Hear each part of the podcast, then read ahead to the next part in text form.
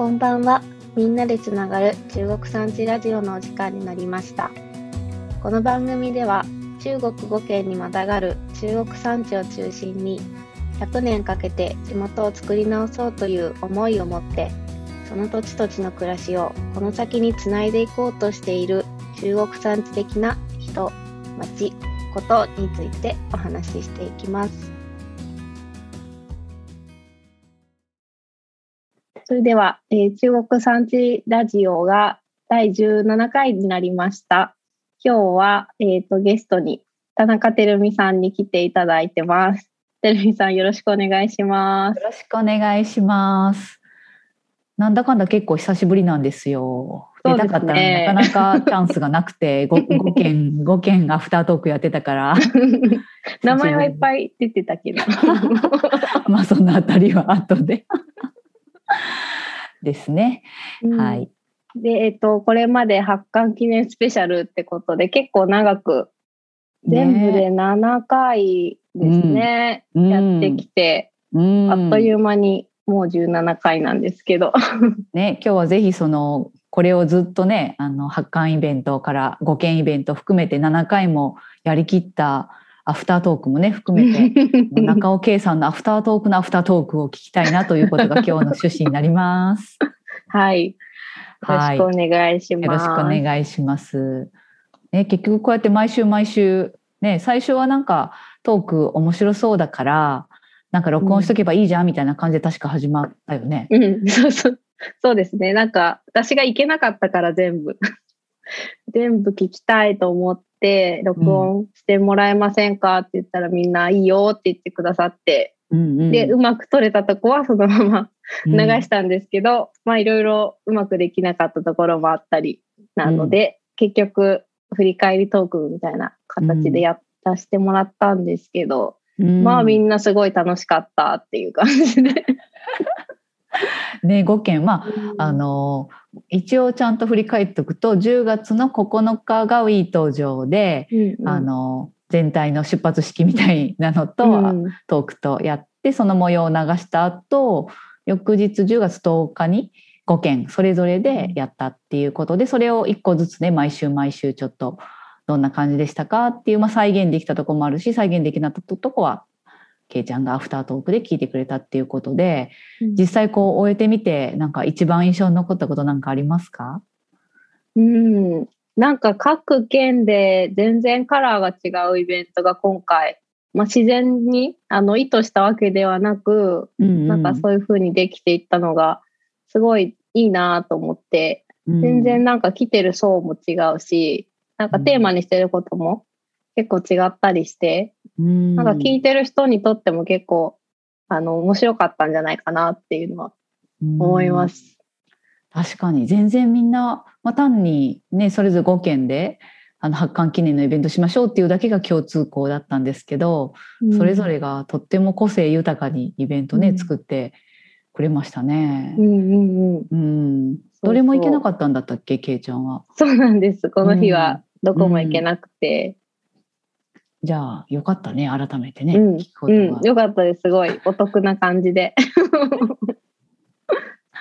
まあ、ラジオも実際そういう感じでねやってくれてるとこはありますもんね。うんうんそうですね。なかなかいあの全部の地域に足運べないので、こうオンラインでだけど、いろんな人と会って話ができるっていうのはすごい楽しいです。うんうんうんえーでも5件の中でなんか特特に印象に残ったなんかエピソードとか思い出すことなんかありますか、どうですか、えー、そうですね。なんだろう。うん。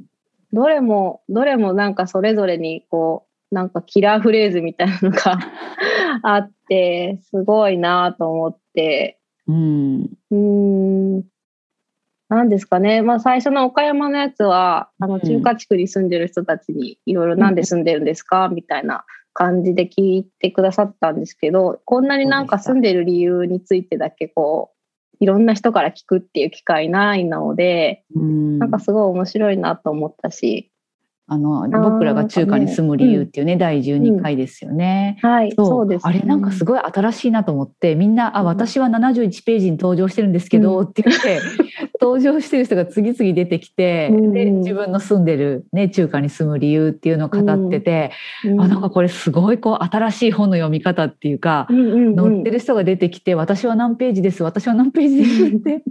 いやすごい面白い。でその生の声が聞けるっていうのが、いや新しいなと思って、うん。私もあの回は、はワクワクして聞きましたね。うん。私も本めくりながらすごい聞いちゃいましたね。そうそうそう。あこの人が喋ってるんだみたいなオーディオブックみたいだよねあれねそうそうそう。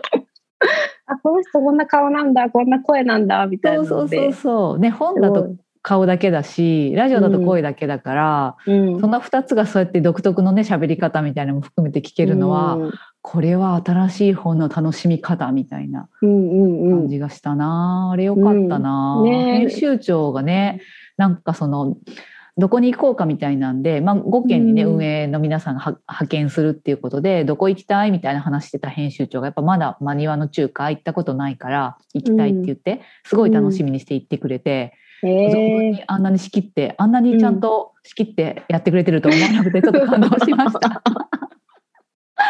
結構ねうんいい意味であのなんかこう奥ゆかしい方なんですよ編集長は。あんまりうんなんかね前に出てやりやるって感じじゃないので、うん。あの方があんなにこうねやってるっていうのも相当面白かったんだなと思って その編集長の生き生きっぷりも私は感動でした、ね 聞きどころ。そうそうそうそう聞きどころ 皆さんぜひもう一回。うんうんうん。ですね。うんで、第13回の山口も、うん。今度はあの地域であのやってるおばちゃんが出てくれたっていうのが、うん。あの他にはないなっていう感じで、うん。あのおさばカフェを始めるきっかけになったエピソードがもうなんか自分が子育て世代の時に、うん。なんか雪の中を歩いてたら「入りんさい」って言われてみたいなうんその話がもうグッときて、うんねえジーンとしましたよね、うん。あれね。そうなんかあだからやってるんだなみたいなのとかもすごいよく分かったしなんかあれもこれもやっていきたいみたいなその先の野望もすごいいっぱいあって、うんうん。なんかすごい応援したくなるようなうん。回でしたね。うん、ああやってなんか掲載をされてなんかこう取り扱いもしてくれてラジオにも出てくれてみたいなあれも人の顔がねつながっていくっていうか見えていくので、うんしか、もね取り扱いもしてくれるっていうのも最高だし、うんこうやってつながりが濃くなっていくのも楽しいなと思って、うん私も聞いてましたねあの回は。そうですよね。なんかあれ聞き手があの重原さんがあのうん取材した人がやっぱ聞き手に入ってたっていうのもすごい良かったんだろうなと思って。うん、深く聞けるよねやっぱりね一からね、なんか聞くよりね。そうそうそううんうんあれはいい組み合わせでしたよね。そうですね。すごい面白かった。うんうんううん。ん。ですね。うんで14回の広島もうんうん今度は小商いとか商いがテーマっていうのがまたこれ広島らしいなっていう、あの面々らしいなっていう感じなんですけど、中村勝手に健太郎さんがね喋ってくれて。うんんそうそうそう。そう。やっぱちゃんと中なんか中国産地のね小商いっていうのをちゃんとテーマに据えてくれて本当にいいもの集めてくれて並べてくれてディスプレイも結構やってたからね、私このうんうんうん。イベントとしてはここに参加、ね、したんですけど、うんうん。あの時もアフタートークでも言ってたみたいにあまりにも盛り上がりすぎてとても「はいじゃあ皆さん今からトークです」みたいな感じにならなかったので お客さんっていうかね来てくれた方それぞれと、まあ、スタッフとのこう一対一のやり取りがすごく深まってたので、うん。まあ、この空気変えるのもったいないなみたいな感じになっちゃってやらなかったんですようんね。うんうん。うん、あったかくすごくいい場でしたね。うん。ね。えそうそう。あこれもすごい面白かった回ですね。うん。うん、で15回目はあの鳥取で松浦君と筒井先生に出ていただいたんですけど、うん。こっちは今度若者たちが何を考えているのかみたいな、全然また違う切り口でうんいろいろと伺えて、あ松浦さんね今の若い子ってそうなんだみたいそうそうそう 松原さんがそのね次世代担当として若者担当なので、な。うん一手にね引き受けて代表的にうんね喋ってくれて企画もしてくれましたけど、うん、なんかあの乗っ取り計画が明らかになってちょっと面白かったですね。そうそう中国産地を乗っ取ろう。いやぜひ。乗っ取られ乗っ取りたいと思われるものにならんといかんってうん謎のこうね、なんかあの やる気が出ましたね。そのやる気。謎ね結局やる気っていうう。ん、多分なんか怒られるかもって言ってたけどいや多分むしろ喜ぶんじゃないかなってそうそうそう。い思いながらやすごい泣きそうになったもん。あ乗っ取ってみたいな。でもももちろんまだまだだぞって思ってるけどね。うんうんうん ね、なんか新しいアイデアもいろいろあったりして、第3号に向けてとか、うん。まあね、あとはその若い人がそう考えてるんだっていうの分かった私たちはどうするみたいなところも、うんなんか面白かったな考えさせられましたね。ですね。若者のリアルを知りたい方はぜひ第15回、うんもやもやお城を聞いてみてください。あ本当聞いてほしいあの上の世代の人にぜひ聞いてほしい。うん、そして16回ですね。うんが、えっ、と、原っぱトークのアフタートークっていう。もう本当に原っぱでやったからねあれね。うん、そうなんですよ。もう、なんかバイクの音とか車の音がすごくて。でね収録してくれたけど使えなかったんだよねそう結局。なんですよね。うん。なので、またおしゃべりしてもらったんですけど、うん。うん、なんかやっぱ原っぱとそのかやぶきっていうのが、うん。なんか中国産地の歴史とか文化に詳しい人は多分、結びつくんだと思うんですけど、うん。ここがやっぱり別々に活動してたり、うん。なかなか結びついてなかったのが、こう、奇跡の出会いみたいな。うん ことが生まれてるっていうのそがうねうん、すごい面白いですね、これも。すごい面白いしか言ってないわ。いやいや あの蚊帳のね吹き替えをやっぱ中国産地の中で蚊帳を買って届けて、まああのシワ堀にねひ東広島にある蛍荘の屋根を吹き替えていこうっていうのはやっぱりこう蚊帳が欲しい人と買って欲しい人が綺麗にマッチングできたので。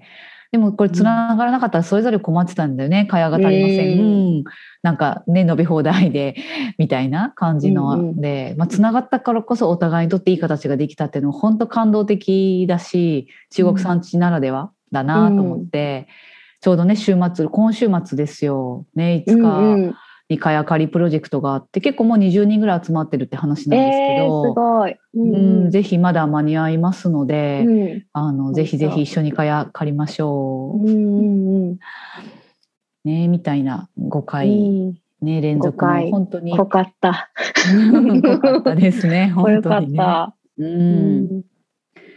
ね、そして私の無茶ぶりぶりが明らかになるというですね。そうみんな漏れなくね、ひるみさんに言われてみたい。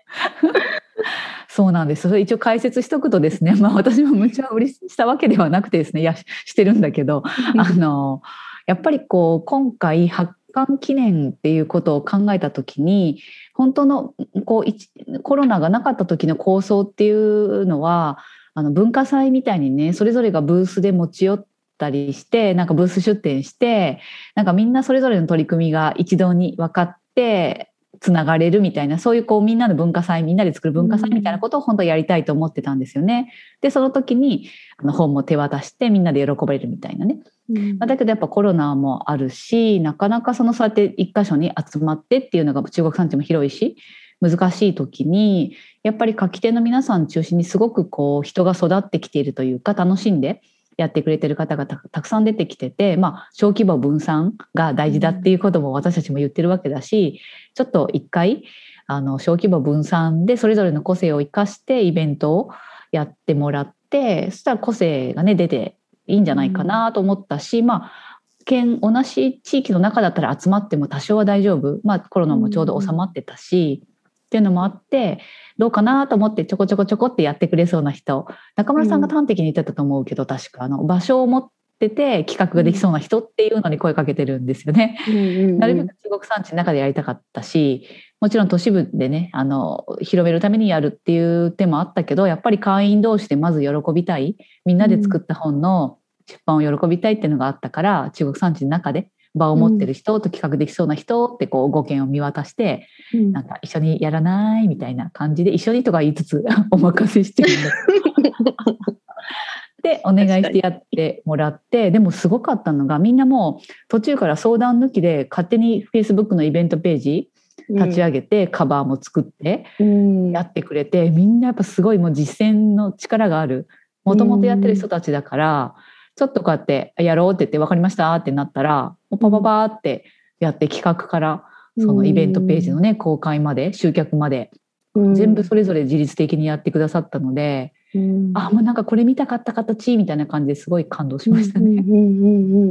本当、うん、これこそ中国産地の力だななんて本当思いましたね。うん、うん、そうですね。だからこそカラーがすごい出て、またそれも良さっていうか。うん、ね、それで会員の皆さんもねそこに取りに来てねくれた方も多かったし、うん、まあ、来年ちょっとどうしようかなっていうのは、まあ、コロナ見ながらですけどね、結構文化祭も楽しいけどこれも楽しいなと思ったりね、まあ、もう一回引き,、引き受けてくれるかはねちょっと相談してみないとだけど、ね、大変だったと思うから。ねみたいな感じであっという間にもう今回でラジオも17回目なんですけど、うん、改めて思ったのが毎回ほぼ中尾圭ちゃん聞いてくれてるじゃないですかみんなに聞き手として、うん。うん、実はこの中尾圭ちゃんって何者っていう謎が残ってるんじゃないかっていうのが 私気になっててですね。毎回あの聞きそう聞き手ですみたいな感じで出てきてますが、一体一体中尾圭さん17回もラジオをやってしまう中尾圭さんは何者なのでしょう？ということで今日後半は中尾圭さんの解剖をしていきたいと思います。はい。ではまず簡単に改めて自己紹介をお願いします。自己紹介は、えっと、広島県の福山市の内海町という島に住んでます。中尾圭と言います。えっと、私は地域おこし協力隊をして、えっと、この福山市に来たんですけど、えっと、今は、夫がここの出身で、夫婦で、うん、港の編集室っていう屋号多分最初は言ってたんですけどうん、その屋号でいろいろデザインとか取材して記事書いたりとかなんかいろいろ細々と やっているっていう感じなんですけどはい。はい。もともと生まれは全然中国地方ではないってことですか？そうですね。生まれは千葉ですね、関東。へえでまたなんで地域おこし協力隊えそこからあ、まあ、大学とか出てみたいな感じか、うん、そうですね、えっと、大学進学で東京へ出て、うん、で、えっと、就職した会社がまちづくり関係の会社で、うん、えっと、関西の方に行って、うん、でえっとそこから広島県の仕事を結構することになって広島とかなり縁ができて通うようになって、うん、で、まあ、なんか自分で仕事していきたいなって思った時に広島県に住めばなんとかなるかなって 思って。で、まあいろいろ結婚とかそういうことも重なって広島へっていう感じなんですけど。うん、なるほど。もうすでに突っ込みどころ満載のあれでしたけども。ちなみにまちづくり会社はあの別に問題なければあ、うん、はい、そうですね、えっと、スタジオエルっていうところに行って、3年ぐらい、はい、うん、がっつりとやらせてもらって、ね、すごい鍛えられるって評判ですよねあの会社ね。そうですね。もう本当に、うん、あのあそこ乗り越えたから大丈夫みたいな謎の安心感が今もあって。ですよね。すごいやっぱ正直一緒にね、うん、こうやって活動しててタフだなって思うんでそのタフさはそこで養われたっていうのは すごい納得してますが、うん、3年で区切りつけたのは何かあったんですか？えっ、ー、とその時担当してた仕事その広島県の仕事がちょうど区切りだったんですよね、うん、3年で。でかなりもうがっつりやってたのでなんか知り合いもいっぱいできてたし、うん、また新たに別の土地へ行ってまたこれを一からやるのかって思ったらあなんかなんかつまんないなっていうかもう嫌だなって思ってしまって。なるほど、うん、やっぱそのこう千葉とか、まあ、東京とか住んでた時に出会ってた人たちと広島の人たちは何か違ったんですか？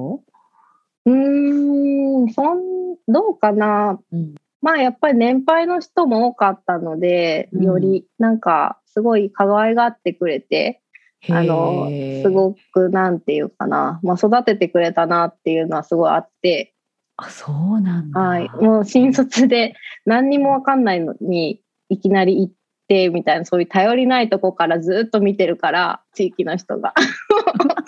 大丈夫かみたいな感じ。確かに新こから卒まちづくり会社はやばいよね確かに。そう、そうなんです。なんかめっちゃ先輩に怒られてるけど大丈夫かなみたいなうん感じのとこからなので、まあ皆さん優しくしてくれたし、まあ多分土地柄もあるのかなとは思うんですけど、なんかいろいろ面倒見てくれて、もうホテルなんか泊まったら高いから、うちの空いてるとこ泊まっていいよみたいなこととか、いろいろ空き家に、空き家借りてい、なんかホテル代わりにしたらみたいな感じで、探してあげるよみたいな。こととかいろいろ助けてもらったりして、うんなるほど。確かにそうなるとまたね、それを違うエリアでまたね一からねやってっていうよりはその人たちとねみたいなのは分かる気もうん。するし、うん。なるほどね。その時に地域地域おこし協力隊になったんですか？そうですね、ちょうどなんか募集ないかなと思ってたら福山市で募集があって、うん。なんか本当にいいタイミングでうん。うまくスライドできたっていう感じ。へなんですけど。えうん。なるほど。地域おこし協力隊としてはどんな活動してたんですか？えっ、と、協力隊の時も、なんか自分が何かをするっていうよりは、結構、地域で活動してる団体に顔を出して、なんかできることないですか、みたいな感じで、そのサポートみたいな形で、はい、やることが多くて、なんで、まあ地域にひたすら知り合いを作るとか、そういう、今住んでる島ではもうほとんどそういう感じで、自分で何かイベントするとかってことはほとんどなかったですね。あとはまあ山間部もちょっと行ってくれって言われて、うん。福山市にもあの産地的な場所があるんですけど、うん。そこにも月1ぐらいで通いながらうん、なんか一つだけその地域の人とあのフリーマーケットじゃないけど、マルシェみたいなイベントを、あの年に2回だけやるイベントを立ち上げて、それがまあ成果なんですかね。えあれがこの前の？あ、そうです。11月お山の彩り市？はい。そうですね。ああそういうことだったんだ。卒業する年3年目になってやっとそれができて、うんで、今もそれはあの、なんていうかな、ボランティアというか、そういうライフワークじゃないけど、そんな感じで引き続き携わっているっていう感じですね。なるほど。名前ね「お山の彩り市」って名前もだしとても手作りで温かいイベントだっていうふうにね噂では聞いてたので、それをす作ったのか。なるほど、うん。えーじゃああのミッション型っていうかなんかこう役割があったっていうよりも割自由にやっていいよっていう形の協力隊だったそうんでですか、すね。そうそう、自分で見つけて、あの、うん。やってくれればいいよっていう感じだったので、うん。うん。そうですで協ね。力隊時代も結構楽しく過ごしましたか、そうですね。なんか、こんなんでいいのかなっていうぐらい、のびのびやらせてもらって、まあ、会いたい人に会いに行ったりとかうん。しながら、なるほど、うん。で今卒業して何年目？えっ、と、何年目だろう。もうすぐ丸3年？うんうんぐらいになるのかな、なるほどなるほど、はい。で内海町に移住してもそれぐらいってこと？3年ぐらい？えっ、と、協力隊になった時にもう住み始めたのあそうかそうか。で、内海町そこから住んだんだね。あそうですね。そう。ん。なんで6年あ。目ぐらいですかね。うんうんなるほど、うん。まあ島って言っても一応本土とは橋でつながってる島なんですそうよねですね。はい、うん。でもやっぱ島独特の文化みたいなの残ってるんですか？うん。結構ありますね。なんか、方言も結構言葉も島独特の言葉があったりとかもするし、うんやっぱり、何ですかね。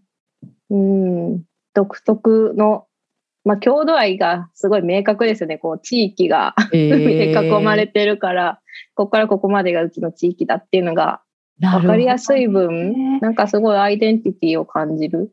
それは島はあるのかもね確かうに、ん。え日本ってなかなか国境とか含めてね境界が分かりにくい感じはあるけど、うん。そこがバシッと分かるからこそななんか。ね、テリトリーっていうかね、愛着みたいなのもあるのかもな、うん、なんかそういう感じしまますね。すなるほどうね、ん。で島の暮らしはどうですか？楽し楽しいですね。なんか肌に合ってる感じはすごいいしますね。うんうん。えそんな島暮らしなのに今活動している 中国産地。本当ですよね。うん、なんでまたこれ知って参加してみようって思ったんですか？なんで知ったんだろう。っていうのはもう思い出せないんですけど、うん、なんだろうな。何を見たのかな、うん、最初になんかオンラインイベントかなんかを聞いたような気がし、うん、するんですけど、うん、で、なんか書き手になれるみたいなのを知って、うん、うん、あ、なんかそれ楽しそうだなと思って、でも私産地じゃないしなとかって思ったりして、うん、うん。なんかどういう順番だったか忘れちゃったんですけど、うん、なんか瀬戸内の島の知り合いは多いんですけど、うん、あの産地っていうか山間部の知り合いが本当に広島県内でも少なくってあんまりなくってなるほど。なんかそっちの方気になるなと思っていたのと、うんうん。うん、その瀬戸内の方の島々は結構なんかちょっと観光寄りで、あのー、大きな資本がホテル作るとか、なんかそういう取り組みもポツポツあったりして、なんかその、うん、ん、その感じがちょっと煮疲れてしまったっていうのがあって、ね、うん、あ、瀬戸内は今ね行けてるエリアだもんね。うん、うん、そうですね。なんかそういう、まあ、あの取り組みももちろん必要なところは必要なんだけど私が住んでる地域は、うん、その橋でつながってるんですけどしまなみ海道みたいに次に行けるみたいな島じゃなくて、まあ、どん詰まりの、まあ、ここに目的がないと人が来ないような小さな島なので、なんかそういう大きい観光施設を作ってみたいな方向とはまたちょっと違うあの場所かなっていうのも思っていたから、うん、なんかそうじゃない温度感の人たちとつながりたいみたいなのがちょっとあってへえ、ね、なんか中国産地ならいそうみたいなのがその、うん、みんなで作る中国産地っていう名前とかそのやり方になんかピンときたっていうか。うん で確か去年のね11月ぐらいだったと思いますけどあの福山市のねアンラーンっていう素敵な本屋さんでのトークイベントに来てくれて、うん、そこで確か初めて会ったんですよね。うん、そうですね。そうそう、うん、あれも近くであったから行けて本当良かったんですけど、うん、もうそこからぐいぐいなんか私がついなんかこのこのこの方できるなみたいな感じになり どんどんいろんなことを 一緒に一緒にやろうという声がけをするようになり、うん。ね、ラジオもいつの間にやら始まりました、そうですね。本当。ラジオやってみたかったんですか？うんなんか自分でもすごい聞くようになってあの、うん、まあ、コロナ禍もあって時間ができたっていうのもあるんですけどうんなんかやってみたいなとは思っててでも自分であんまりその喋りたいネタがあるわけじゃないから、うん、なんかやってみたいけどネタがない状態だったので、うん、あちょうどいいみたいな。うん。中国産地としてもやっぱりこう音声メディアはすごくやっぱ中国産地ラジオって響きもいいし、うん、特にそのやっぱ中国産地を走る人たちって運転が長いからその時に聞くものがまあ音楽だけでもねやっぱりバリエーションがある程度限られてくるから、そういう音声配信ねやあったらいいねみたいなずっと懸案で話しててだけど、うん。うん、そういうのやっぱりやりたいって言ってや,、ね、やる人がいない。私たちも運営と、ね、本一冊出すのでねすごいいっぱいいっぱいだから、うん、やりたいけどできないなってあったらいいなってずっと言ってたのに彗星のごとく現れた中尾圭ちゃんがサクッと始まって あ始まったみたいな感じで しかもこんなに続いて、うん、なんかこれきっかけにやっぱり聞いてくれてる人もすごく多いと思ってて、うん、まあ、今までってこう何やってるか分かんなすぎる団体、まあ、今もだとは思うんだけどぱタッチポイントが少ないっていうか本出した時だけはドバーってなんか広報するけど、うん、あとは静かな感じだったし、うん、何やってるかよく分かんないって感じだったのがやっぱみんなの顔とかね活動とかが見えてきてけいちゃんのやっぱ人脈で新しく聞いてくれる人も増えてあなんかすごい。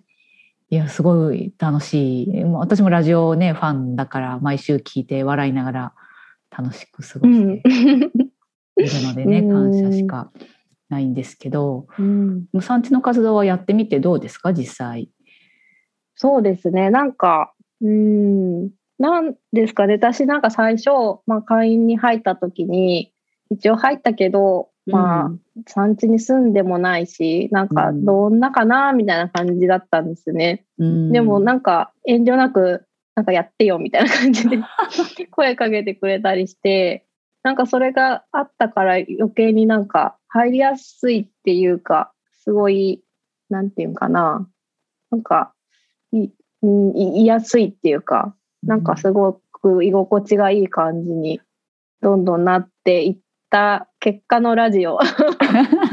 かなって思ってて、うん、そうなんです。なんかオンラインで実際あの会えてない人いっぱいいるんですけど、ね、でもなんかなんか何ですかねあったかいっていうか割とオンラインでもちゃんとつながれてるっていうのが、中国産地のなんかすごいとこだなって思ってて。確かに。うん。あれ確かにね、不思議。多分なんかテレビさんがいろいろ気を使って、なんか意識していろいろ声かけたりしてるんじゃないかなって勝手に思ってるんですけど。なんかねやっぱりこう有志の活動だから楽しいとか好きっていうことを大事にしてそこで関わりしろみたいなのがないとね、なんか別に興味のないこととか苦しいことをお願いしたら続かないし、うん、なんかその人となりを知ってあこの人なんかこれできるかなとかこれやったら楽しそうだなとかここに喜びがあるなみたいなことでなるべくつながっていくっていうかね、うん、みたいなのはなるべくなるべくみんなにできてるわけじゃないけどできる範囲で心がけてはねいるところだし、うん、みんなまあそうやって自分の関わりしろを見つけて、うん、活動ねしてくれてる感じしてる感じ見てると私も楽しいなと思って、うん、ここじゃないと出会えない人がたくさんいるのでこの活動じゃないと。うん、まあ、いつも変態ホイホイってね言ってますからね。この、ね、今中国産地って掲げてこう面白そうだって寄ってくる人は、まあ、大体変な人が多い。あ 褒めてるよ褒めてるよ。褒め言葉。褒め言葉。なのでねやっぱこの醍醐味ですねこの活動をやっってて新しい出会いがあって、うん、なんか楽しそうにね、一緒にできるのは、うん、まあ、その一人もね中尾圭ちゃんでもありますし、ね、とか言ってる間にもう結構時間が経ちましたね。あら。あら。あら早い。早い。あっという間だ。うん、なのでなんかどうしよう今今後の抱負とか言っときますか、うん、あそうですねとりあえず12月いっぱいこのペースで続けながらですね。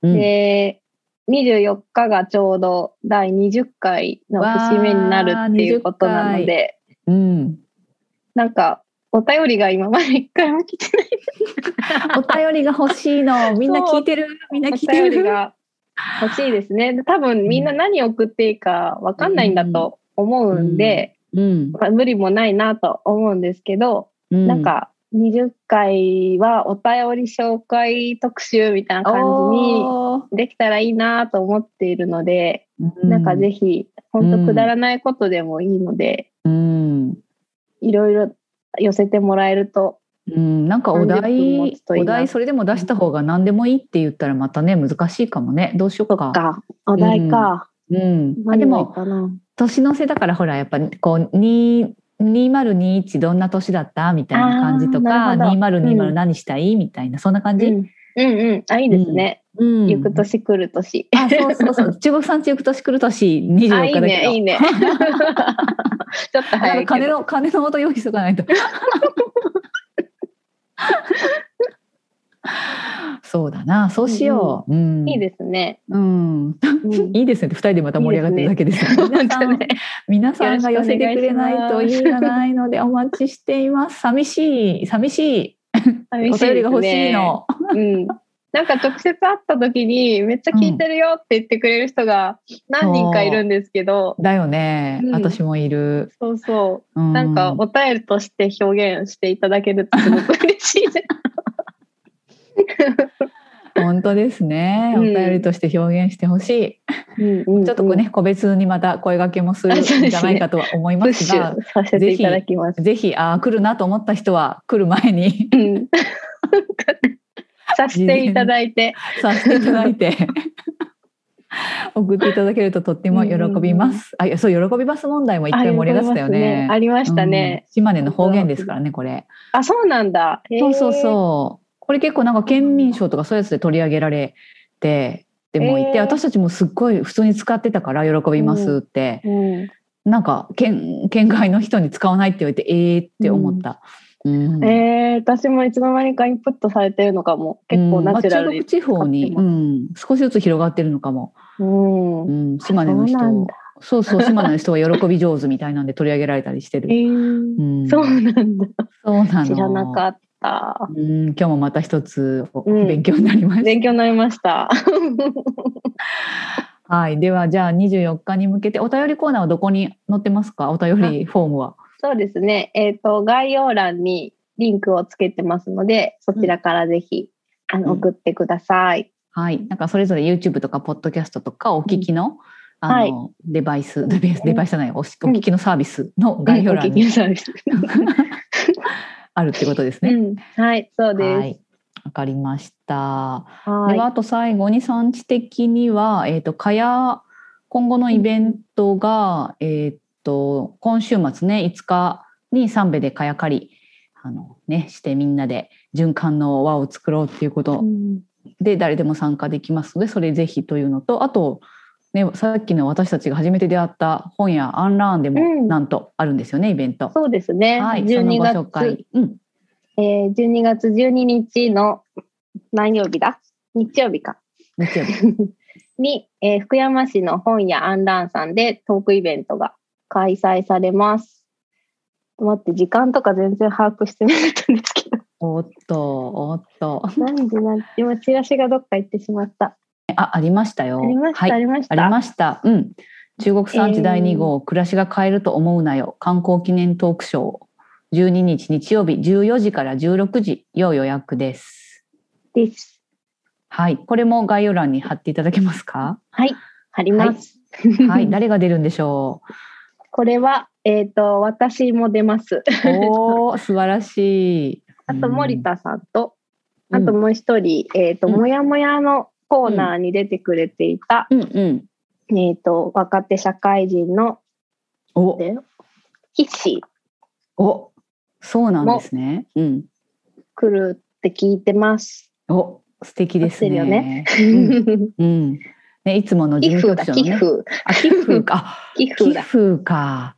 あということはもしかして去年このアンラーンで中尾圭ちゃんと寄付と私と初めてね会ったんですけど、うんそこで今度はもうゲストとして登壇してくれるってことですね。そうなんです。うんアンランさんの計らいもあって、素晴らしい。そうやってなんかそうそう中国産地なるべくそのなんかやってみみたいがやってみるになるみたいな気なんかなんていうのかな大事にしてて。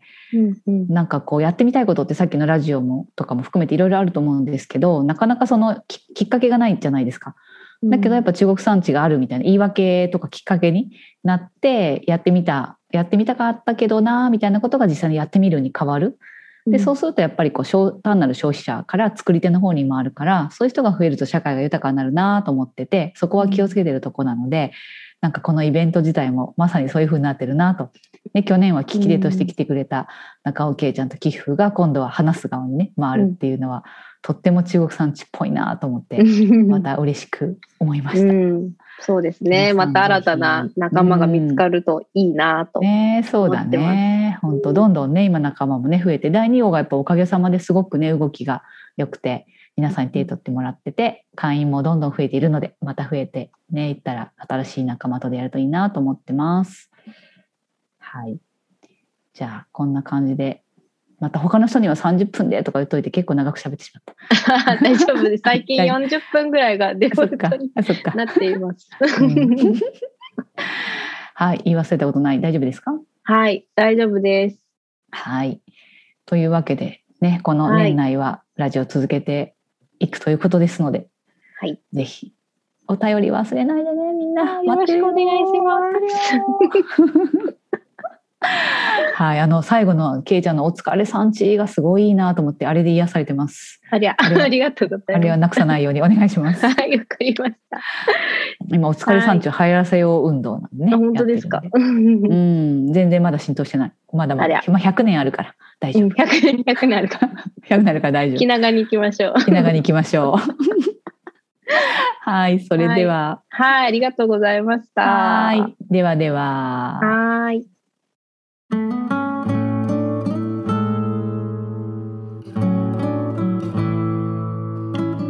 このラジオでは中国産地で暮らす人、中国産地が好きな人、気になる人たちで中国産地について語っています。年刊誌みんなで作る中国産地もぜひお読みください。またご感想やリクエストなどもお待ちしています。お便りフォームは概要欄にリンクを貼っていますので、ぜひそちらからお気軽にお寄せください。それではまた次回の放送でお会いしましょう。お疲れさんち